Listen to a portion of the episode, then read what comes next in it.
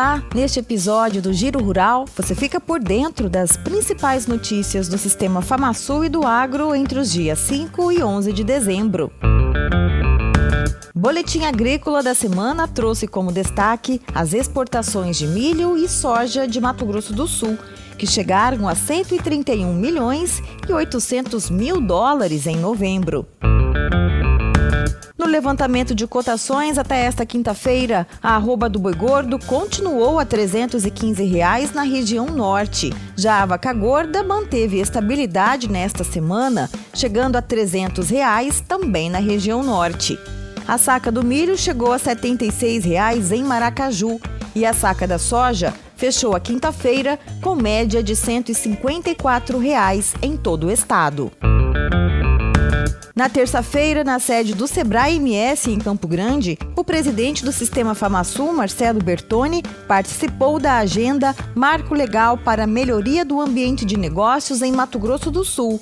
Com a presença do governador Reinaldo Azambuja, foram anunciadas medidas para apoio ao empreendedorismo no estado, entre elas os programas Propec Dinamiza e Cidade Empreendedora. Na quarta-feira, a CNA, Confederação da Agricultura e Pecuária do Brasil, divulgou o balanço do agro em 2021 e perspectivas para 2022. A previsão é de safra recorde, 289 milhões de toneladas de grãos, porém, custos de produção elevados. Saiba mais em cna.org.br. Oportunidade Nesta semana, o Senar MS divulgou o edital dos cursos técnicos em agronegócio, agropecuária, fruticultura e a novidade, zootecnia. Além disso, abriu cadastro para novos instrutores para os cursos de formação profissional rural e promoção social. Quer saber mais? Acesse o site do Senar MS. Solidariedade. Em Três Lagoas, o diretor tesoureiro Frederico Estela e a ministra Tereza Cristina entregaram mais de 1.300 cestas básicas pelo movimento agrofraterno. Os alimentos serão distribuídos pelos sindicatos rurais de 11 municípios da região do Bolsão do Estado.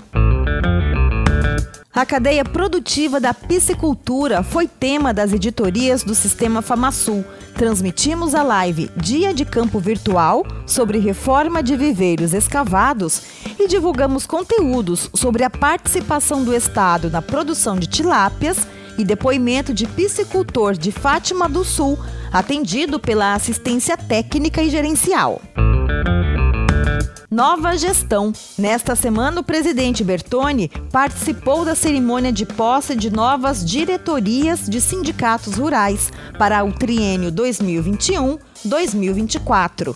Foram reeleitos os produtores Rodrigo Ângelo Lorenzetti, em Amambai, e Henrique Mitsu Vargas Ezói, em Rio Negro. Em Aparecida do Tabuado, o Senar realiza neste sábado a última edição do programa Saúde do Homem e da Mulher Rural de 2021. Para a prevenção de doenças, especialmente o câncer, serão disponibilizados à população rural exames e consultas com urologista, ginecologista, dermatologista e oftalmologista. Estas e muitas outras notícias você confere acessando sistemafamassul.com.br, senarms.org.br e as nossas redes sociais. Até a próxima!